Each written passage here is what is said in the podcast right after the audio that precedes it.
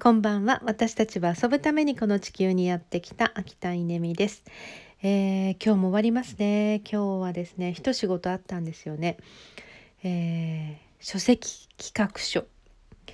新しい本の企画書を、ま、作るっていう仕事があって、えー、テーマは「見取り」見取りですよ見取り。あっこちゃんの見取りがなんと書籍企画書になることになりました。まあ、あの「見取りのリアル」っていう動画があのとても反響があるっていうこととやっぱり今にあったテーマ上野千鶴子さんの、えー、自宅で違う自分違うえー、っと何でしたっけ？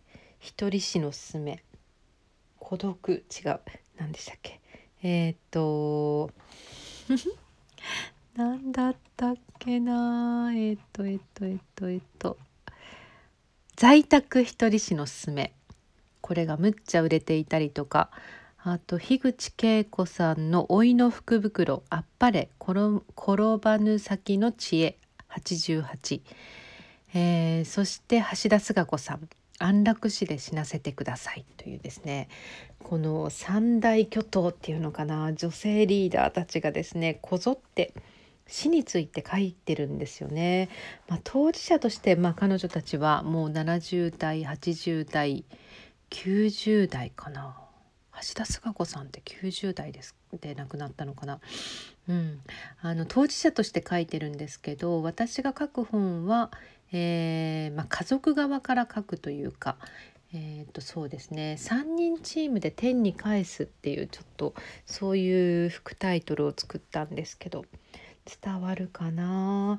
なんか3人私の場合は私と母と、えー、息子さん当人の息子さんと3人でチームを作って、まあ、見取る見取りチームを作ったんですよね。それがすごく良かったので、えー、3人チームで天に返す見取りのリアルっていう本でどうかなと思ったんです。うんとキーワードは見取り老年学 QOL ウェルビーイングパーソンセンタードケアアドバンスケアプランニング ACP 人生会議のことですね、えー、高齢者差別エイジズム生きがいバックキャスティング、まあ、キーワード並びますね。でも私が伝えたいのは最後を見ることによって、まあ、どう生きるかっていうのを考える本にしたいので中心に来るのは生きがいマップですね。生きがいマップを描いて生きがいを生きるとその先に死があるだけのことなので、えー、死のために何かするとか準備するとかエンディングノートを書くとかそういうことではなくて、えーと今日の延長線上にまあエンドがあるじゃあこの今日の延長線上をどう描くかっていうのは生きがいマップ。なので、まあ、生きがいマップの本が書きたいんです。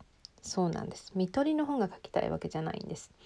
でも今のトレンドだったり今の、えー、まあ、読者の興味からすると生きがいマップと言われてもん？っていう感じなので、えー、見取りっていうですねちょっとまあショッキングなテーマで、えー、企画書を書いてみました、えー、通ったら年内に発売になると思います。